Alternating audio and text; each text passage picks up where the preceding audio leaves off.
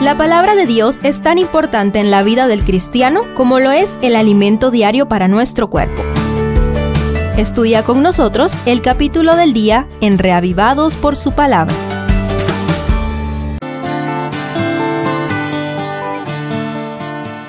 Marcos 12 presenta un resumen de todo lo que Jesús enseñó en su última visita al templo el día martes antes de la crucifixión cuando fue acosado con muchas preguntas y acusaciones de los escribas y fariseos.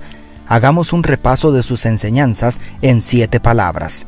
Primera, la piedra que desecharon los edificadores ha venido a ser cabeza del ángulo, según el verso 10.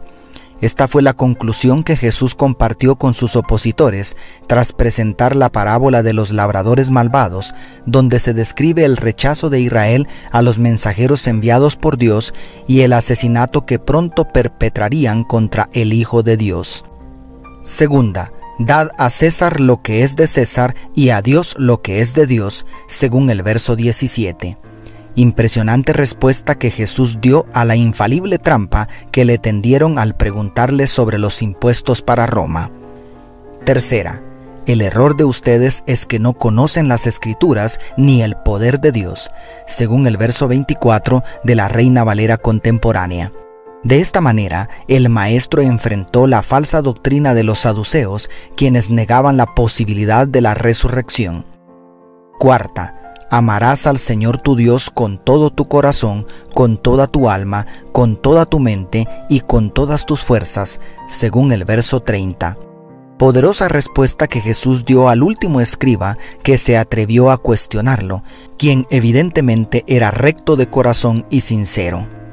Quinta, ¿cómo dicen los escribas que el Cristo es hijo de David? Según el verso 35. Con esta pregunta, Jesús cierra el debate después de tantos malintencionados cuestionamientos que recibió. Ante el silencio de sus opositores, él mismo respondió citando Salmo 110.1 para brindar una mejor comprensión de la identidad del Mesías. Sexta, guardaos de los escribas, según el verso 38. Con estas palabras inicia Marcos un pequeño resumen del fuertísimo mensaje contra la hipocresía de los escribas y fariseos, quienes amaban las primeras sillas en las sinagogas y, a la vez, devoraban las casas de las viudas. Y séptima, esta pobre viuda echó más que todos los que han echado en el arca, según el verso 43. Con estas palabras inicia la que quizá fue la última lección que Jesús enseñó ese día especialmente para sus discípulos. De esta manera establece el maestro un agudo contraste entre aquellos hipócritas líderes religiosos que procuraban aprovecharse de las indefensas viudas y aquella humilde viuda que ofrendó todo lo que tenía por amor a Dios. Qué tremenda reflexión nos ofrece el cuadro completo. Jesús llegó al templo por última vez para ministrar a muchas personas que necesitaban sanidad física y espiritual. Sin embargo, su ministerio fue estropeado por numerosos religiosos hipócritas quienes, en lugar de colaborar con el Maestro para cumplir con la misión que el Padre le había encomendado, se la pasaron acosándolo todo el día.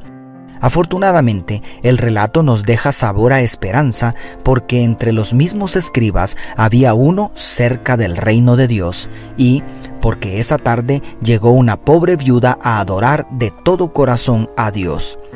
Es posible que en algunas iglesias los hipócritas sean la mayoría, pero aún así vale la pena asistir al culto para escuchar las palabras del Maestro, para acercarnos al reino de Dios y para llevar nuestras ofrendas como un acto de genuina adoración. ¿Con cuál de las tres diferentes actitudes te gustaría llegar la próxima vez a la casa de Dios? Dios te bendiga, tu pastor y amigo Selvin Sosa.